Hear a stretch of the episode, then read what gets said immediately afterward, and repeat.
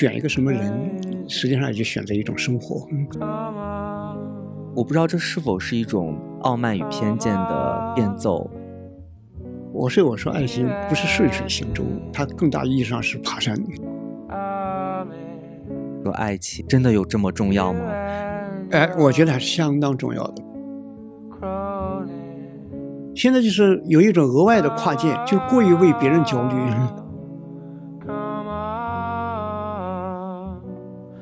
消除认识的两极分化，共同赋予对话与倾听的意义。欢迎来到北京青年报天天副刊的官方播客，共同赋予。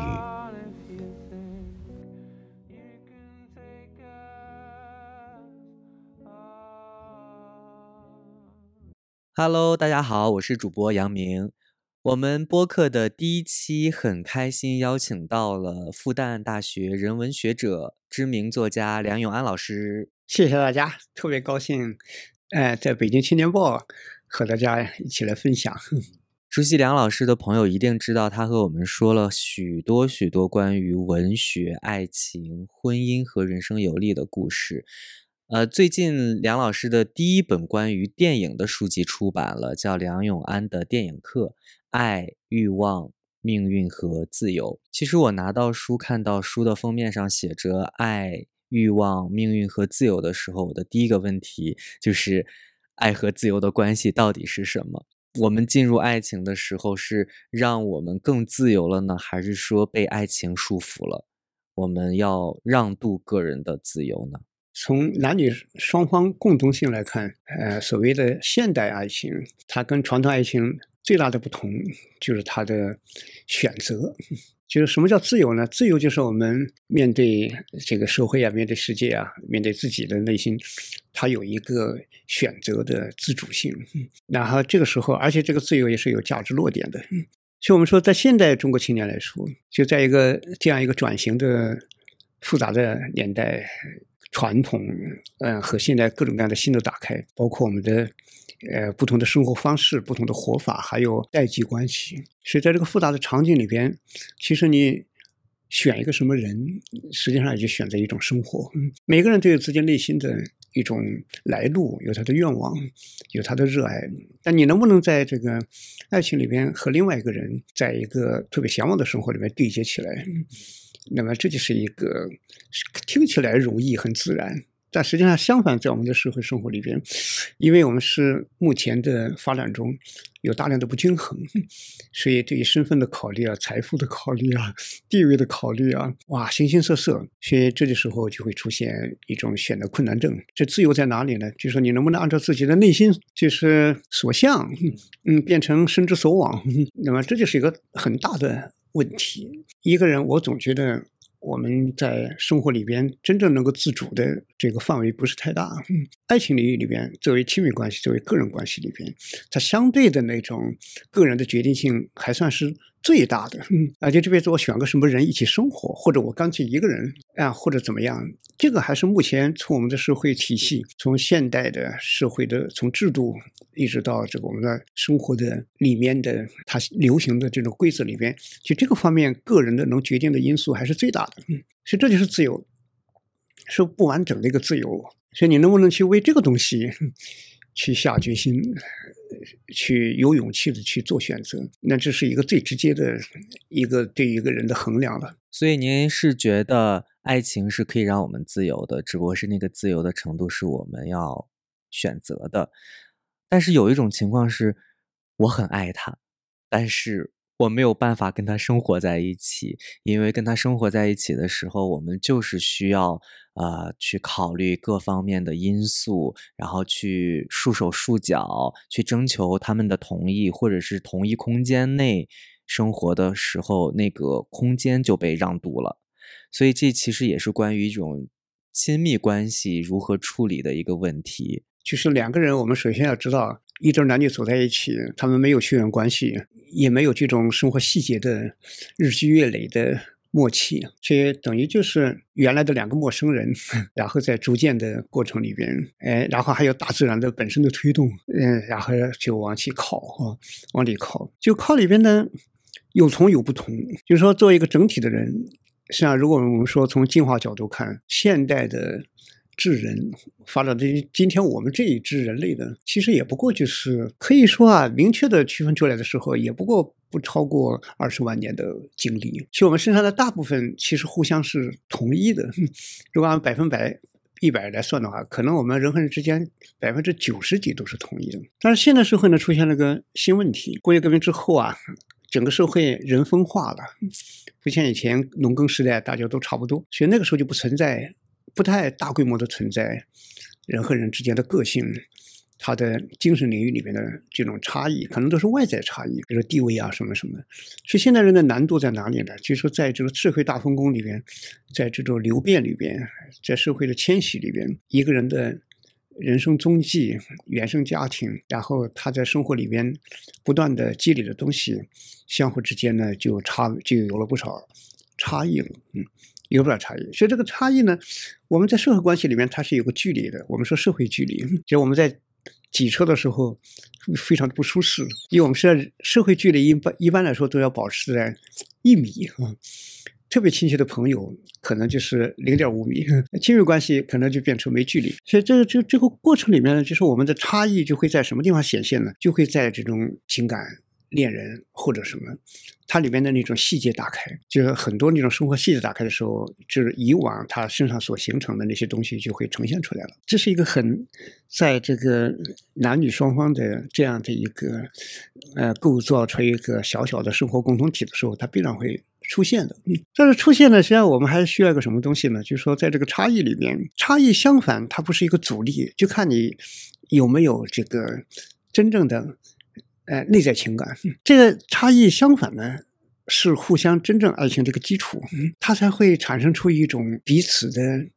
一种这个张力。那差异里边呢，有一种新拓展，就是对方的差异，就是我原来不适应的。或者不不具备的，也许打开你觉得很舒服啊。原来跟他，他原来喜欢音乐，我原来还是个乐盲，那我跟他在一起还觉得一起听音乐会还挺高兴。但也可能有些方面你觉得，嗯，比如这个人的一些特点，你可能不是太适应，那也会出现。我所以讲爱情本身呢，我们以前可能理解有问题，就觉得两个人在一条船上顺水行舟，特别的顺畅。实际上，真正的爱情呢，它是一个两个人有一点意志性，有一点统一性。然后走在一起之后呢，它是一个新的融合过程，它就会经受高温，也经会也会经受高冷的。其实就像那个把一个贝壳和一个，比如说一个铁要合起来，它中间必须有一个一千六百度的一个高温啊，然后融在一起，而正好差异性呢形成了这种碰撞，形成了什么？我们以前呢理解有问题，其实爱情本身就像我说我说爱情不是顺水行舟，它更大意义上是爬山，两个人一起不断的打开新视野，所以这里必然就有它的难度啊。所以我想我们心态上不要以为我进入婚姻以后，对方处处顺着我，都符合我，那这个就没什么意思了。所以就在这个差异性里边，甚至在矛盾性里边、冲突里边，会获得一种生命的新体会哈。所以您刚才也提到了这种，比如说挤公交的这种距离，然后也有边界感的存在。所以，呃，因为其实我也离开学校很多年了，我也很希望通过您和您的学生在学校的这种接触，呃，您是否会发现他们现在年轻人的这个边界感还强吗？他们是否也很难进入爱情呢？对，现在不一样了。呃，你比如说五十年代。嗯，男朋友、女朋友，我们今天叫男朋友、女朋友。五十年代就叫未婚夫、未婚妻，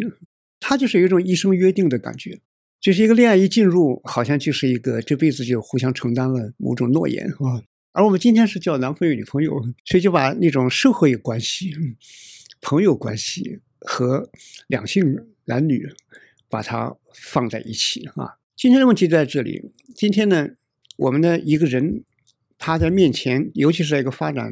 快速发展的社会，前面会打开的新的生活内容，打开的新的生活场景，这个对一个个体来说是非常好的。就有那些有那些新打开，一个人可能不断的会化为一种新发现，发现自己我原来哎呀很喜欢这个变化，哎呀忽然发现，你比如说没有互联网的时候，就没有这么多自媒体，也没有这么多数字的平台。那么，然后我们很多人其实也不见得就会在那个地方释放自己。那么现在社会变化出现了这么多新东西，更不用说什么大数据啊、带动的那些东西，哎，比如说数字，包括摄影啊、手机拍摄等等，所以可能你就会觉得，哎呦，新的打开给自己带来了一个很好的一个新的生命成长。但这个成长的东西可不一定就是对方期待的，或者不一定就是说你自己原来能预料的，可能你会发现另外一个自己了。这个自己呢，不是堕落了，也不是说道德坏了，也不是什么，它就是一个很真实的社会变化、历史变化带出来。使人有了一个新的一个转换啊，所以这但是这个时候就会产生个大问题，就是男女相爱的人中间他可能不同步了。但是这个不同步呢，有些不同步呢，相反它有一种带动啊等等。但有时候呢，它就会造成了一个双方之间，比如说价值观啊对立啊对立了。那那比如说在这个世界上，有的人可能他比较偏向身上的游牧基因还比较多。呃，时代变迁，别人不喜欢漂流，他喜欢觉得很，哎呀，自在的很。但也许地方是一个深受农耕定居文明文化的那么一个习性，所以他就希望生活显得比较安静一些，哈。那这两个之间就就很不一样了。就像美国那个剧作家奥尼尔，他写那个《天边外》。那兄弟俩，老大就喜欢种庄稼，老二就整天想山天边外海上是什么生活，所以他们就非常不一致。但是没有爱情关系不一致完全没事。嗯，但是呢，后来你看老二这个罗伯特，他喜欢幻想外面的人，后来一下子就。跟那个邻居露露丝姑娘，呃，一听姑娘好像向他表白，他一下子就心情一变，就愿意觉得自己也能跟他种庄稼。结果真正留下来，露丝是一个喜欢定居的人，而罗伯特始终在这个土地上，心里边整天渴望外婆，所以最后过得就特别累哈。总的规律就是这样，社会可能让人有个很新的一个自我发现，然后一个人身上呢，他可能发现的不一定就说做了个简单加法。可能就是把自己原来本性里边、内心深处潜在的那个东西调动出来了，所以调已经调动出来了。然后这时候呢，他又有外部的惯性、传统，所以一个人到底怎么办呢？很多人对很多人来说，他可能就很难放弃自己的心里边的新的打开的这个东西。如果他不放弃的话，他可能就心里装这个生活，肩上扛这个生活，他一个人就扛着两个人。他就很累，嗯，所以这时候呢，如果说是跟对方是这么一个关系，自己要忍受一种自己，哎呀，内心深处没有激情的生活，那这时候呢，他就等于是三个人，嗯，所以这时候他也不可能释放出真正的爱情的温度来，所以生活本身就变得很悲剧了，就，所以我想，可能就是对一部分人来说，他的这个过程里边，他就会有一个必须的分离了，哈，必然的分离。当然，包括身边人给我的反馈，还有自己的感受，也是好像说现在非常难以进入爱情了，或者说难以对某一个人有一种心动的感觉。我不知道这是否是一种傲慢与偏见的变奏啊？是不是边界感更明显了？或者说我们现在拥有的这个傲慢更强了？我们可能更自恋了，可能更爱自己了，是吗？我觉得主要的原因还在于什么呢？你看零五年出的那个单身社会啊，就这里面是这样的，就说人类历史以来没出现过这种情况，就社会对一个人的生命系统的支撑、生活系统的支撑是前所未有的好。所以一个人实际上就是他的单身单身资源比以前好得多。你比如说在日本，我在日本工作了几年。你看，遍地都是那种便利店，二十四小时通宵的，还有还有二十四小时书店，啊，形形色色。你一个人背着个包，在这个世界上行走，你有很大的支持，然后你的世界拥有的就大了。以前呢不是这样的，以前很辛苦的。一个人如果没有结婚，他在这个世界上孤家寡人，他走到哪里其实都是一样的生活。其实那个生活呢，都是种地的，都是春种秋收。你说你不用远游，所以我们古代说“半部论语治天下”，因为就是一个农业生活，很简单。而今天就不一样了，今天你世界是你每走一步都在打开，很多日新月异啊，差异性。大家可以认识远方的人啊，就是啊，而且从你就是我们以前在一个很小的范围的一个村庄里面，可能都是类型化的人，但这个时候你走世界，可能你遇到一些很有趣的人，就大家都有自己的不同的生活。体会和经验是现在就说一个人来说啊，他潜在的是什么地方呢？其实他本身过得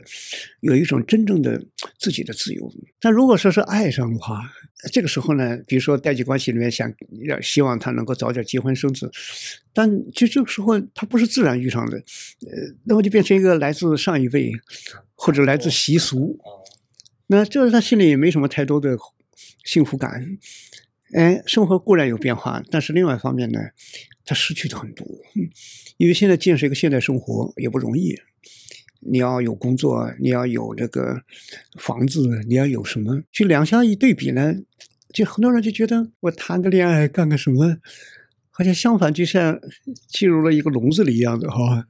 哎，所以这个里面潜意识里面就有一种畏惧，就像美国电影《赛德威杯酒人生》，我们翻译成，哎，其实那个《赛德威里面就是这样的。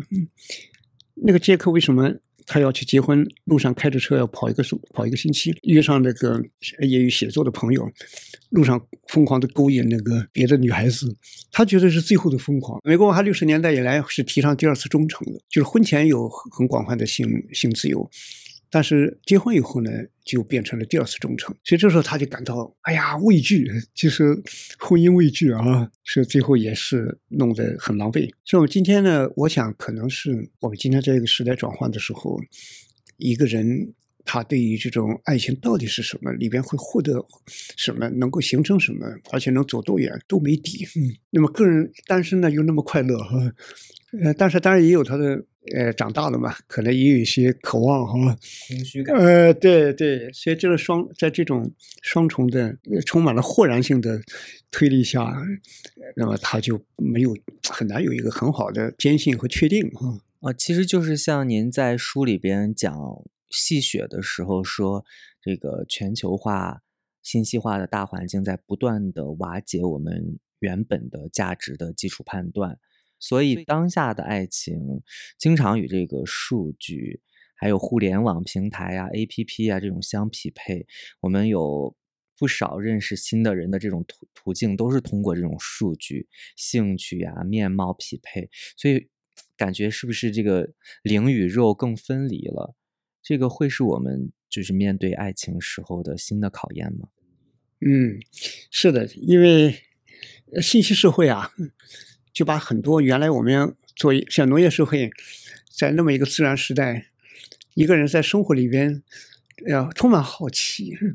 然后逐渐打开，怀着兴奋，怀着这个这种激动。因为你像比如说我以前在云南高黎贡山傣族村寨劳动过两年，就很有意思。有个农民吧，可能平常也默不作声，不起眼，所以没有什么跟女性的交往。说结婚那天，新婚之夜，他就特别的激动，特别好奇，哇，他一定要想先看看这个新娘子的，呃呃，赤就是裸体啊，嗯，还夜里边还举着蜡烛看，结果没想到那个蜡烛把蚊帐烧着了，蚊帐又把这个草房给烧着了，呃，是吧？所以就说那时候还有点呃，遮挡的、神秘的哈，等等，所以人在。爱情里面或者婚姻里面是有一种非常大的激动和欣喜哈，会有这样的。那今天呢就大不一样了，就说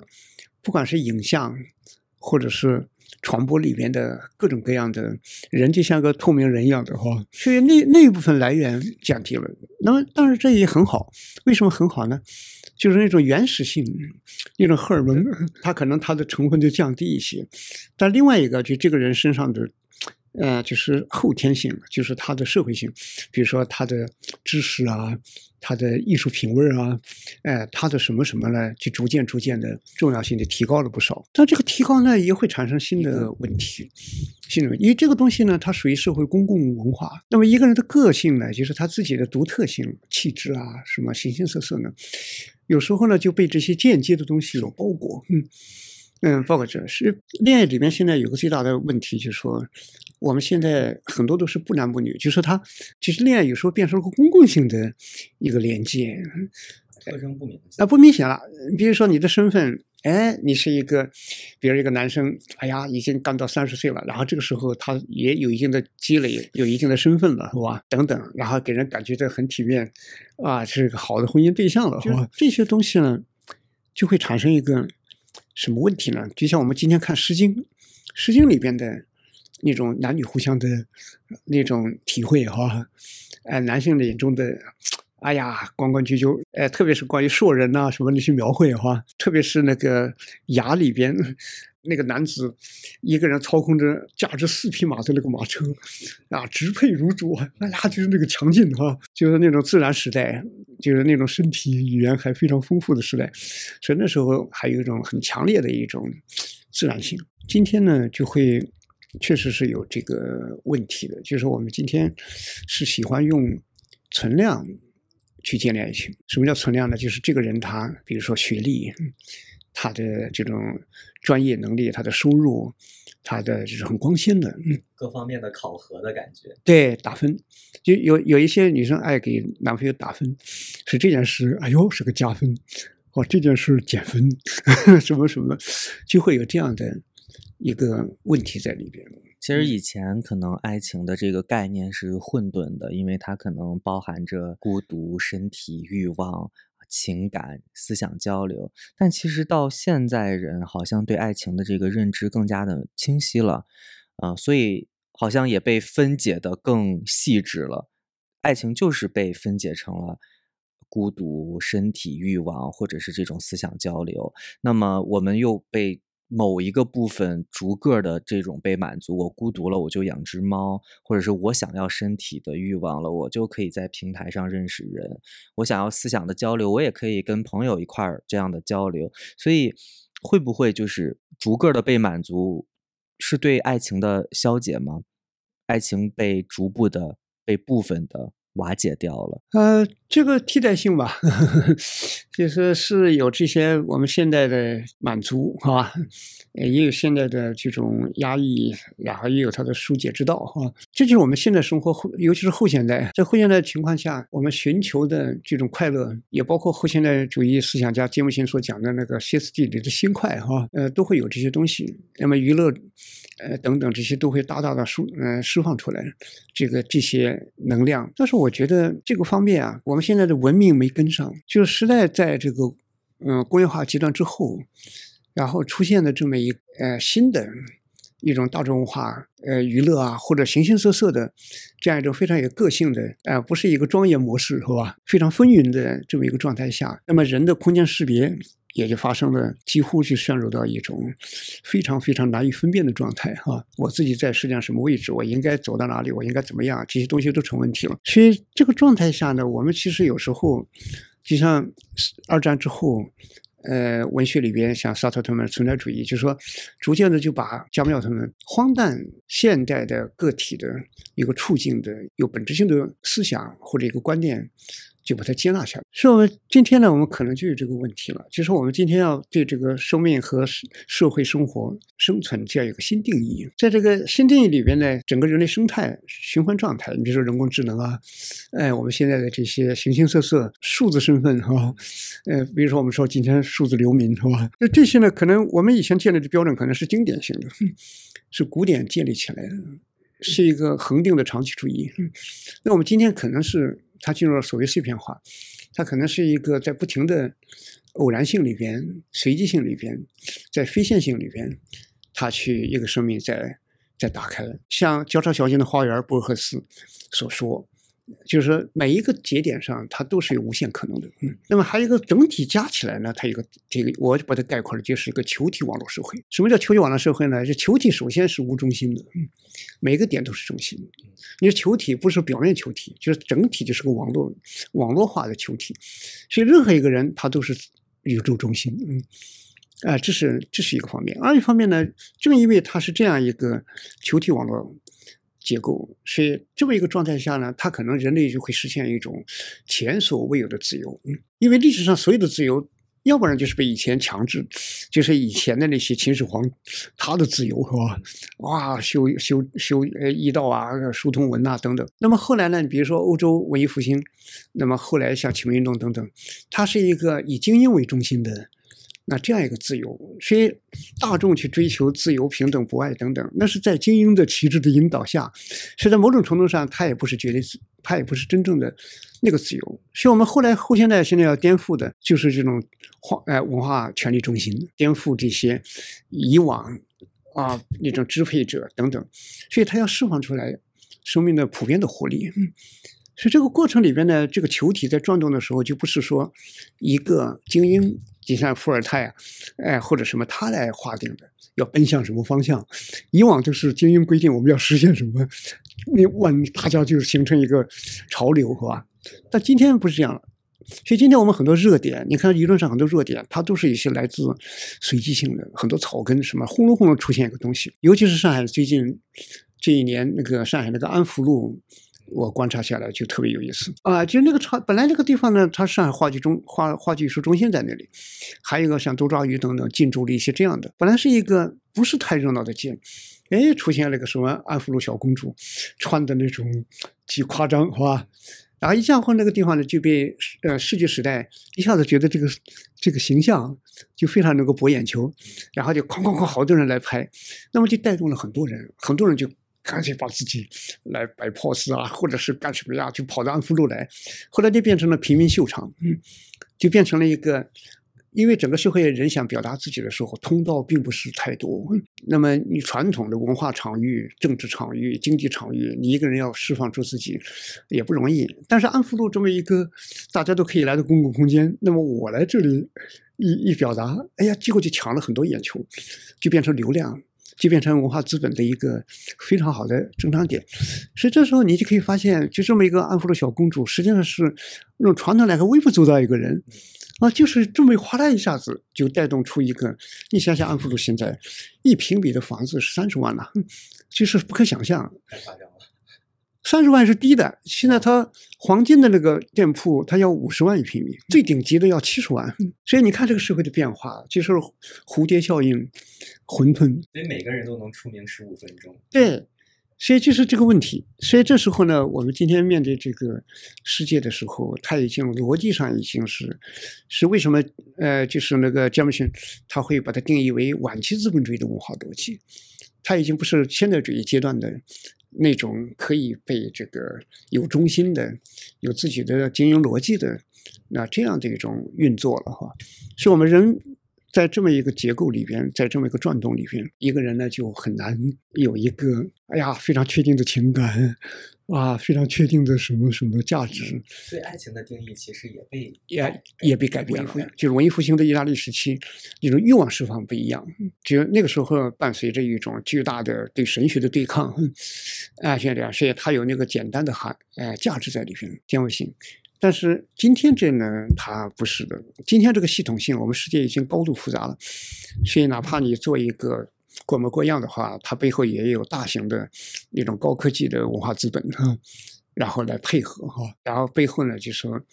在非线性里边各种各样的突发哈？然后它可能很难预料的，所以大家大家都有个意识的，就是说在这种运作里边，可能都有挣快钱的意识，都知道它不是经典时代会变成个永恒的，所以大家的那种像海潮一样的涌起。然后又快速落下哈，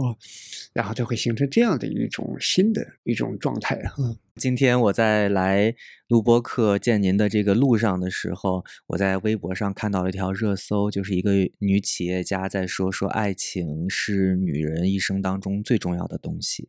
哦我我看到这句话的时候有点怀疑，我心说这个真的有这么重要吗？哎，我觉得还是相当重要的。嗯，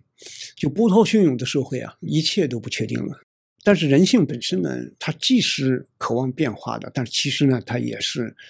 非常渴望有一个属于个体的自己的，就是贯穿自己的短短的生命的一这样一个一生啊。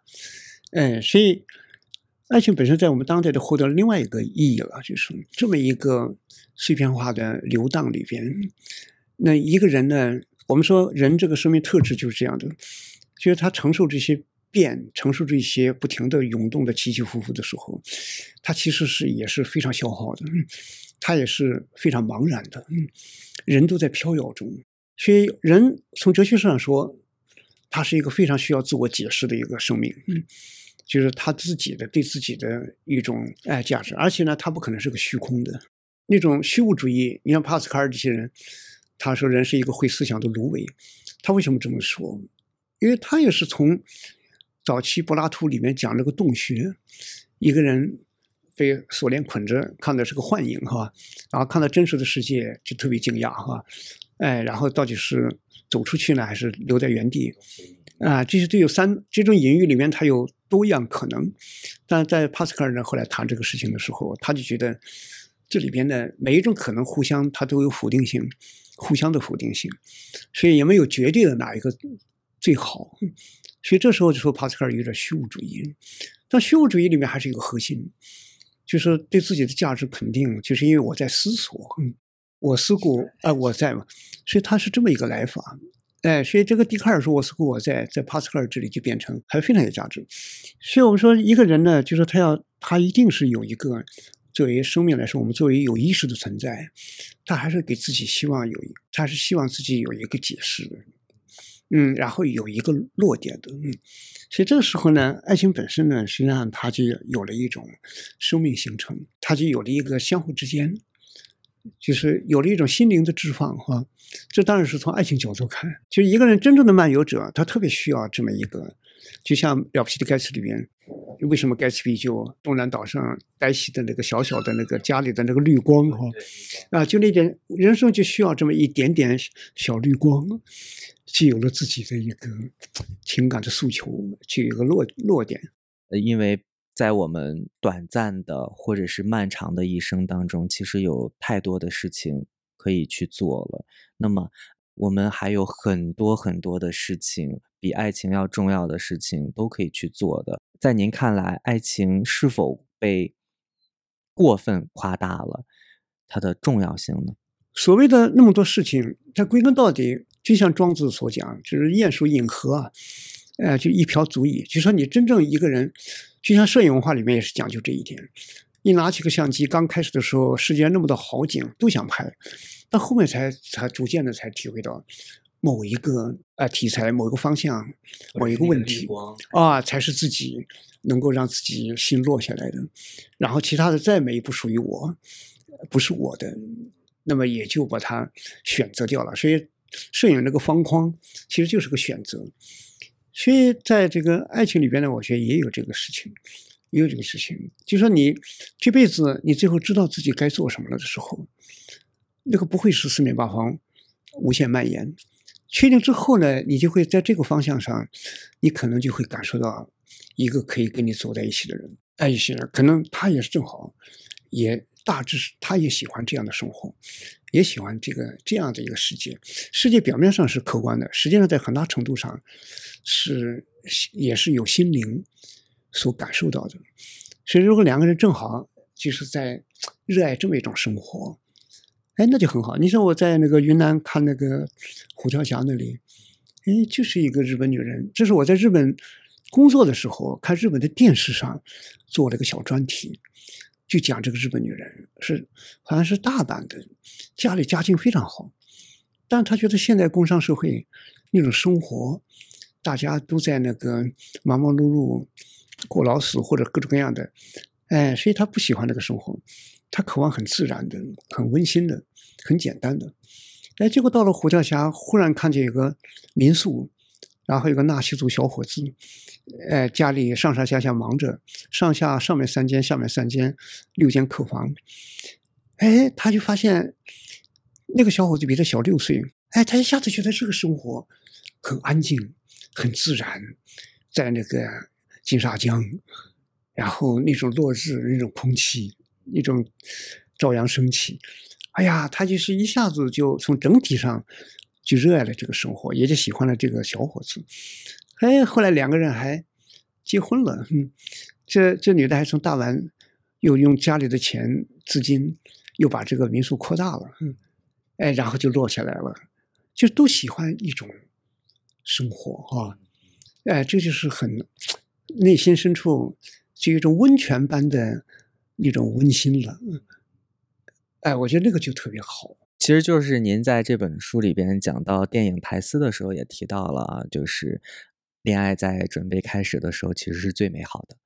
如果真正成为了情侣，其实就变成了一种程序化的东西。所以，那么您认为这个爱情的美好在哪里呢？因为我们爱情最大的问题是半道上被格式化了。就为什么说还没有进入爱恋爱正式约定的时候很美好？因为两个人呢没有进入那个恋爱程序，其实我们一种格式一种流行，所以两个人还在朦胧或者还在暧昧中，或者还在试探中的时候，哎呀，心里边就一下子调动出来自己内在的啊一种新鲜感、激动感什么什么，所以那就是非常有一种双方在一起还没有打开。它里边的爱情的社会化的那一面，相对来说比较单纯一些，嗯。但是呢，为什么一旦谈正式一谈起来呢，问题就来了？呃，什么来的呢？首先是身体，嗯，比如说一开始真正进入恋爱了，啊，拥抱啊，接吻呐，哎，但是两个人的生活习惯或者传统、家庭影响不一样，那个期待也不一样，所以我看。有个女生，她就后来就发了个帖子，她就很疑惑，就说已经谈了半年多了，对方好像就停止在拥抱，呃，没有呃没有没有下去，但是她的理解呢和现在生活可能就更热烈一些，有一些更更更多的进展，是吧？哎，双方一下子相互之间，他就进入到做一个自然人的这样的一个状态，和自然人和习俗、道德、文化各方面的差异，这是一个，还一个呢，就说。爱情里边，它是有社会身份的差异的。过情人节，我就要送礼物啊；平时周末一起吃个饭、看个电影啊，等等，就进入到爱情的这么一个通用的、流行的格式里面去了。大家都会这么做，都会这么对，然后就为了完成这个，比如说一个男生出去在大学里面，他出去游学，那么要回来的时候给女朋友带个礼物，但是带什么呢？嗯，那大学生或者研究生钱又不多，他可能就会。花了很多心思，买的要像样子，但是又不会太贵，太贵也超出他的，所以也许说他尽最大努力了，哎，也可能这个女生就会觉得不算个什么，呃，这但是男生的期待呢，可能觉得我好不容易就买的的，就希望看天天看着你用，其实这里面的衡量也会出现。还有比如说女同学很爱自己男朋友通宵拿毛线。织了一个围巾啊，或者什么，哎，男生拿到那，呃，好像也就很难体会。我们还是很在谈恋爱的过程，还是很受社会习俗、社会礼仪或者社会的流行的一些影响的。影响怎么能够很天然的去谈恋爱哈？很有自己的心情，很是要有一种自己的内心的自由，而不是说被限定。被限定，一旦被限定。就不是一个非常内在的，而且也会变得自然的表达，变得乏味。但是如果您说爱情是人生体验的这个必需品，那么如果缺失了爱情，对于我们当下的这个年轻人来说，那么到底缺失了什么呢？呃，这个关键是生命过程，嗯，生命体验，对，生命过程，一个人也可以非常好，嗯，一个人不等于没有爱情，呃，很多我们今天说到底前所未有的一个。就是，呃，一个人可以过得很丰富的时代。对，因为我从我们传统来看，我们向来缺乏个体文化。我们都生活在家族，我们非常讲宏观叙事，讲整体。那个人的价值都是在整体里面获得阐释。嗯，所以那今天的终于来到这个时候，因为市场经济推动各种各样的，就需要个人去做各种各样的自主选择。所以这时候呢，个体他需要。有一种新成长、新确立，所以我们今天说到底，我们今天也是一个个体价值在大大的在建设的时代。嗯，所以这个时代里边呢，就是说一个人也可以过得很好。比如我心里边喜欢，我觉得我如果跟一个人在一起，应该是个什么人，心里是有向往的。这个想法没有遇到，也不会把这个呃爱情演化成一个实用性问题，呃将就。那有的人他是这样的，但是他也可以过得。很精彩啊，他可能去摄影啊，去旅行啊，去搞音乐啊，搞绘画啊，或者是形形色色的新的新型社会组织的建设啊，比如说志愿者啊、义务什么的各种各样义工啊，什么都会有，很好，嗯，啊，非常好，所以也是前所未有的一种价值。但如果说是你两个人走在一起的话，那么他肯定是这么个问题，就是说生命很严肃、很认真、很珍惜的时候，肯定是觉得相爱比我原来一个人过得还要好。因为作为男性、女性都有自己的不一样的一种呃生活感，包括他的感受啊、想象啊。但是呢，他性别有特点，哪怕同性之间两个人也是有各个的差异的。所以这种差异的时候呢，他有一种互相开光，互相打开啊，互相打开。啊，就会形成一种新的观察。你比如说，女性的细致，她的体会很丰富。你说为什么会有很多？你在日本你可以看得很清楚，很多街上那种小的那种小艺术装饰品的小商店，它也不少。然后一个小小的啊发卡或者一个什么东西，哎，男生就溜过去了，就一般来说也就粗粗的看？哎哎，不看这个东西。我以前也一点不看。嗯，后来我后来就从一个文化的角度看，想去看看这些里边的，哎，这发现，别看它小小一个设计，其实也是很费、很用了心力的。区别互相之间尽量想做出新颖性来，而且你比如说，女性对于生命的感觉不一样，是为什么草间弥生他做的那些圆圈光的艺术是吧？哎，那种生命为什么就会看着是很迷幻，其实是很完整？因为女性对生命的感觉不一样，比如说她对孩子的感觉。她是从她怀孕开始就感觉到了，男生遇的很难哎感受到，男生只能是哎，男生只是半路出家，生出来才看到，对，呃，所以这是他对这个爱，哎，作为一个女性对孩子的爱，实际上他有一种属于更大的、更加深切的这样一种心情，所以这是这些里面呢，相互之间，就传统历史以来，比如说男性对空间的开拓，哎，作为一些在以前打猎的时代，他在外面对空间的识别，然后路上呢要沉默，因为这大声喧哗，动物早跑了，哎，所以他形成一种自己的语言方式，然后他比较追求信息性，啊，非常清晰的那种目标性。那么女性呢，她可能更有一种相比较重视相互的这种感情啊，相互的关系，它的交流性，它的语言丰富度比男性高，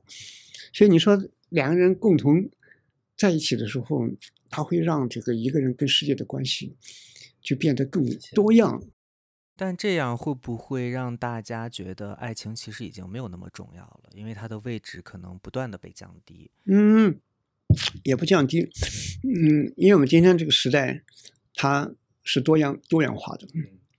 就是多种价值并并存的，一个互相不否定。嗯，因为有的人适合这样生活，有的人适合那样生活。哪怕在传统宗教时代、神学时代，也有人去修道院，嗯，一辈子。那也也有人就是还是那种男耕女织啊、生儿育女，就每个人归根到底，他是要自然，哎，要要呃要符合自己的那么一种特性，而这个特性不光是纯自然，它有它的家传，有它日积月累的啊这样一种积累，是吧？然后他习惯于某一种或者热爱某一种，这不一样，嗯，就是其实他们都是重要的，都是重要的。都是必不可少的。对，现在就是有一种额外的跨界，就过于为别人焦虑。呃，有的人觉得，哎呀，你怎么还不结婚呐、怎么还不恋爱呀？就觉得话你苦得很呐、一个人怎么办啊，？啊对对对，然后呢，那个呃，这些呃一个人没结婚的或者喜欢一个人的，他也觉得那些人怎么搞的？哎呀，自己给自己生活弄得啊焦头烂额是吧？整天忙着什么什么什么，所以就是我们说庄子秋就是里边讲的人鱼之乐的互相分隔。其实我们今天的时代是，它是装得下就是人鱼融合的时代，嗯，大家共存，嗯。共存，不要忙着去，离你八竿子打不着，你也很难体会人家还喜欢去评论哈。喜欢去给人家做选择，审判也很爱审判啊，很喜欢搞这个名堂。其实有时候我会很偏激的认为，当爱情走入到婚姻的阶段的时候，爱情的那一部分纯真就会被生活中的琐碎或者是世俗方面的要求，在婚姻中就一步一步的被扼杀掉了。呃，您会这样认为吗？还是说进入婚姻其实是爱情中的另一种变体变奏？啊，这以前讲就是婚姻是爱情的坟墓啊。对，嗯，其实不是这样的。嗯，生活吧，就是两个人的世界，他要建个窝，他跟一个人就不一样了，所以他必然面临很多付出，很多承担。那么这个时候呢，真正的有一个主题就切进去了，就是两个人中间是不是真正有爱情？我觉得真正有爱情是互利第一的。就在这个承担里边。我们为什么能承担起来？我们一个人没有这些困难了，为什么我们遇到了？我们在这个婚姻里边，我们还能继续往前走，就是因为有这种互为第一，因为是有爱情。所以呢，这个时候呢，这些负担呢，它不仅仅是负担了。比如说两个人一起下班都很累，都很累的时候，哎呀，因为爱他，是我让他要多休息会儿。我作为一个男人。我也去好好的学学烹调，我呢，因为为什么呢？我尽管要多累一点、辛苦一点，但是他妻子在那里获得了宽慰，然后这个宽宽慰，他也能体会到丈夫对她的爱，然后呢，丈夫也能知道妻子能体会，也知道自己在做这些事情的时候，其实有一份温暖在里边，所以他一下子就是油盐柴米变得也不是油盐柴米了。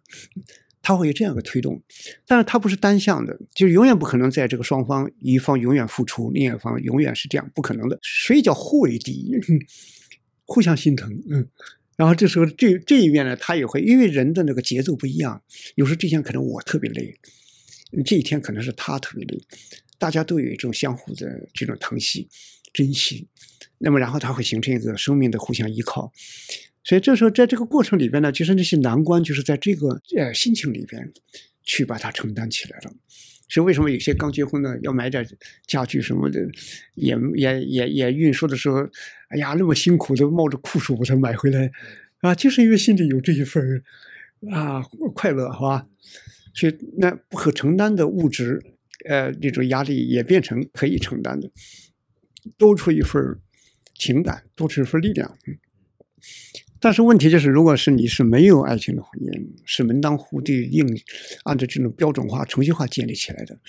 那么这个负担就是负担，嗯，这个油盐柴米就是油盐柴米，嗯，所以这是分的很干净。对，这时候就会出现累，然后呢会出现就是两个和尚的状态，就会想把让自己能轻松一点啊，嗯。我我在网上也看到一种调查，说这个爱情的保质期其实就是十八个月到三十个月，呃，但好像现在是不是更短了？因为我们好像讲究更快速的爱情，速战速决啊，有点有一种这个快餐爱情的感觉，所以这种保鲜期缩短了，会会可怕吗？会让我们呃陷入更深的这种孤独或者空虚吗？这个呢，我是不赞成的。这就是我们现在两个主义：人文主义和科学主义，往往就是现在科学主义盛行，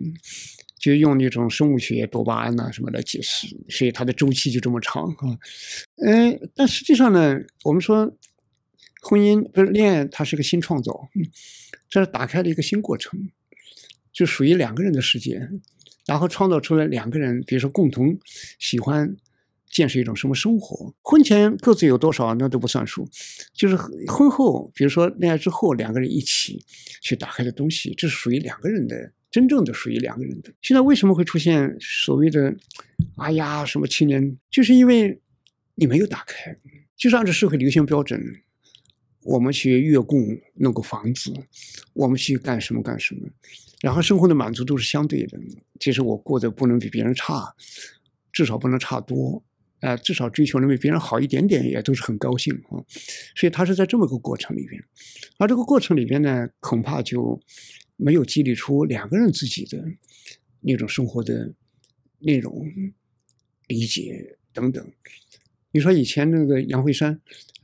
他们后来结婚以后，就喜欢做那个玻璃玻璃艺术，哈？啊，琉璃工坊，哎，多热爱，是吧？哎呀，就有很多外化出来的创造，哎，那就很有意思，是吧？所以，所以有说，就是在这个我们现代性发育里边，其实爱情的准入门槛其实是蛮高的。现在，就什么人才能谈恋爱？以前一个农民很容易就结婚，你说是爱情吧，也很难说。但是现在社会，我们提出是重要性，不是结婚，它重要性它是爱情的要求。安全的要求在《简爱》肖里吉布朗特写《简爱》的时候，它里面有些核心的话，就男女之间，他追求的是灵魂和灵魂的对话，但是要有先有灵魂的。这个过程里边呢，他为什么会出现什么多巴胺消失以后就没了？那就是靠身体哈，他没有灵魂，就是到底精神上两个人，那就会有这个。问题，所以我们现在社会的爱情的这个难度比以前提高了很多。如果说对爱情的理解想更靠近传统，比如我们就是一起过个日子，是吧？我们其实就是油盐柴米，大家一起，那就对这个期待本来就不高，哎，也就很容易平和，是吧？但如果说我们还很希望，因为社会是变化的，现在不断有新东西，就希望我们过得有有精神，过得我们两个之间有有非常不但不但不但去。涌现出来的像温泉一样不断流流溢的这些啊新东西，所以这时候就对双方的要求就很高。呃，在您聊到这个《小妇人》《苔丝》还有《戏谑》这样的电影的时候，其实是一种古典文学中的爱情模式。当到了当下，这个爱情是有质的变化吗？还是说它只是一个时代的变奏？它这里面有联系的，就古所谓尽管是古典式的，你比如说《小妇人》，他小说是一八七几年写的。我看您选择的是二零一九年的电影的《小妇人》。哎，对，那个题目拍的很活跃。那个，那么戏曲呢，它也是写的是那个日本，就是侵华战争时期、军国主义时期的那个背景。但是尽管跟我们今天有时间差，但实际上里边核心的问题在哪里呢？就是两个女性，这里面小妇人里面四姐妹，对，戏谑，哎，但她其中呢就是戏谑里边，你看她也是四姐妹，但里面核心问题是选择，跟我们今天年轻人接在一起，生活里边，你说戏谑和小妇人里面都有个共同点，就是大姐都选择了。一个比较的常规的生活，是吧？你看，哎，世俗意义上说又善良，哎，又什么？那么那里面呢？你看，当然戏曲里面的老二嫁了个更有钱的老公啊，呃，但是你看那个小妇人里面老二乔，就决心在这个世界上用写作作为自己终生的精神的落点，好吧？哎，老三那个贝斯。把燃烧性的生活艺术啊，非常纯净。那老四呢，一开始也觉得自己可以追求艺术，后来发现自己没那个才华，就干脆从纯艺术最后转入纯世俗，一定要找一个有钱男人嫁掉。所以这里面就发生了各种选择和转换。嗯，那我们今天的青年其实都是这个问题。我们生活这么多变多样，那我们到底在爱情里边，其实决定性的一个问题，就是我们选择一种什么生活。任何生活都不可能是实现你全部的所谓的那种圆满。你说那个小妇人里面的老大，那么那么这个善良，当然他也有莫不桑式的那种笔下的那些女人的想法，就尽量的想把日子过得富裕一点。他没有什么另外一位价值，他是在个传统维度上他的价值。所以这时候我们到底应该选择一个什么样的一个生活？而且这四姐妹的小妇人这四姐妹的选择里面，我觉得非常好的一点，她没有把哪一个写的很贬低，共存在这个世界上，多元、多样的、多元。哪怕个老四，她最后选择了要嫁给有钱男人，但是也也把她写的还是很他，就是很有自己实实在在的想法啊，而且也不见得那么处心积虑的坏，好吧？哎，他就是对生活走不通那条路，当然他当然不会想到。可以走不通，当不了一个一流艺术家，但是可以过不一样的人生，过程不一样，他不会这样想，他还是比较追求那种结果的，是吧？所以当然这个书里边呢，也是都把它写出了一种多元性。所以那个老大，这个小夫人里面有一段很重要，就是那个老大大姐跟那个乔跟自己大妹妹说，其实我我做不到你那样，就说他写作喜欢写剧本，写小写什么，哎，所以我跟你俩是不一样，不一样。但是呢，我并不觉得这样我就比你，呃，第一，你就可以看不起我怎么的。就是他就他也觉得每个人的生活，你可以发现，他之所以做这个选择，可能都有他的一种呃性情，有他文化上，或者说有他能力上。或者有他的那种对世界的感知上的自己的必然性，在这个电影里边可以看到我们今天的世界，我们很多现在我们世界里面可能有个问题，我们过得不是很安然，因为今天我们社会在发展的时候还没有太有一种积累，有一种有一种我们自己的自信。就我们有时候可能一个人受的浪漫主义影响或者什么影响，总觉得我要追求浪漫爱情，我或者说我要追求啊什么什么朴实，所以这时候呢，自己呢总觉得内心深处很多东西不敢表达，我过得想世俗一点，但是我靠自己劳动，啊，总觉得自己好像欠了一份浪漫，是吧？所以觉得这个表达呢，就表达出来的时候，总是倾向于好像是更好的自己。所以就有一种内心深处的一种压制，自我压制，自我贬低嘛，会对自我压制。所以这种情况下，一个人活得活得就不舒展，就不自在。这样的情况就造成了个障碍，就是你跟什么人谈恋爱的时候，你没有把自己的这些东西能够很坦然，那么这个时候呢，对方也没看到你真实、很真实的你，然后你的。就是把自己很光彩的那些东西说出来、表达出来，然后对方呢也是这样，所以这样最后呢，两个人都有一个，在很大意义上是在一个误读的基础上，然后走傲慢与偏见，哎哎哎，对模式，所以就有这个问题。那么再回到当下，再回到我们现在的生活，又赶上了这个两三年的疫情，嗯。这两三年的疫情，其实对每一个人都肯定有心灵上的重创。一开始，我们迫切的想要这种密切的交流，我们喜渴望跟人进行沟通。但是，当这两三年我们不断的被迫隔离，然后被迫独处，我们似乎习惯了一个人，我们似乎习惯了一个人生活，我们好像也不敢要，或者是不想要再去跟别人建立了一个密切的交流。这个时候其实对爱情也是有影响的，是吧？一个方面呢，就是疫情意想不到，世界好像一下子变得不是以前那么乐观了。对，所以很多人觉得自己变乖了，而且很多人觉得，呃，不像以前那么肆无忌惮，就觉得生活很恣意，要做一点儿呃储备了。但是呢，实际上每一代人都会都会经历过一次大动荡，甚至多次。我们以前可能因为经济发展时期，总的来说是比较不断增长，所以形成一个生命观，形成一个社会观，总觉得这个世界是一个像一个线性的、不断的去优化的。那突然，咔嚓一下子来了这么一下，是一个本质性的一个发现。就每一代其实都要经历的。你看海明威那一代。经历第一次世界大战，后来还有第二次。对，没想到，没想到。你说上一代人经历文化大革命，这根本没想到。所以这种突如其来呢，其实也是历史必然。我们人类生活其实一直是是生活在风险之中。你说战争，我们现在文明史有记载的里边，就说里面只有一万将近一万年，只有五百多年不打仗。我们青年一代在发展的时候。他的体会实际上是把历史里边的最平稳的那一段儿，呃，体会下来。他们意识到它的常态啊。我觉得这个疫情这三年，其实对这一代年轻人是损失比较大，因为是他正好是个社会发展的一个非常要快速打开的时候，突然被中断。呃，你像我们在大学里边，大学更是啊，其实都在上网课。对，本来人的交流，同学哎，对没了。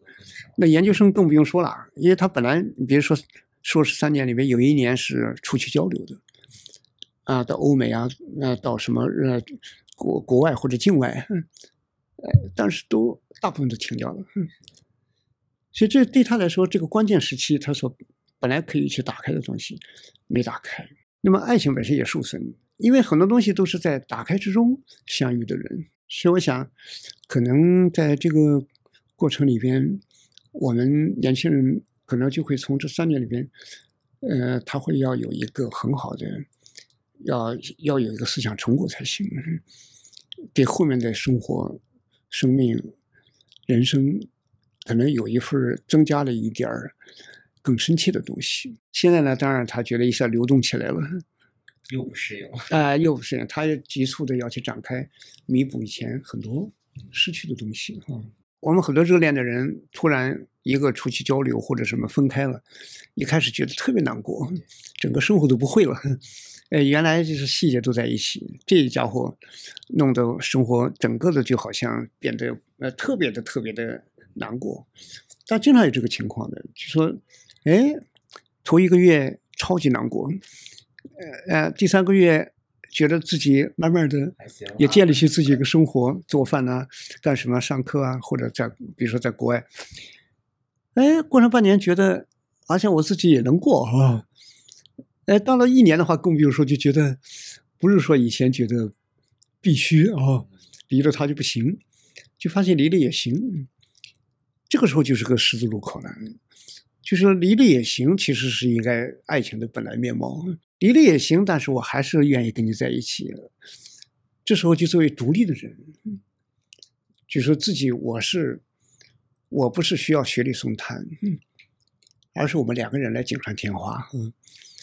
他就会出现从一个更从容的状态，就是更加的有一种相互会尊重彼此的，就是独立，也尊重彼此的。个人的自由，呃，甚至尊尊重彼此的孤独，但是同时又能看到对方两个人可以在一起的一种聚合啊，也可以看到更完美的对方。不太好的情感就是依赖性，就是觉得对方是实现我我自己无法实现的东西啊，觉得给对方就有大量的呃，就容易把对方资源化，嗯，就容易把对方工具化。我我的理解，爱情是个双螺旋，就像我们的 DNA 一样的，里面是双螺旋，双螺旋构成一个完整的生命。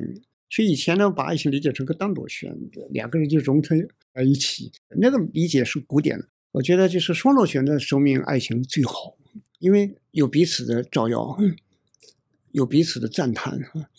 都在生活中非常好的在建设。其实爱情婚姻就是一种建设性的。如果说我很强，你是依附我的，归根到底，这个时候，依附者和被依附者都会黯淡无光。但如果双螺旋两棵树啊，看到对方的春夏秋冬，对他，他又属于你，又属于社会，彼此属于，这时候人类进化就比以前好多，就是你的生命里面不停的有新打开。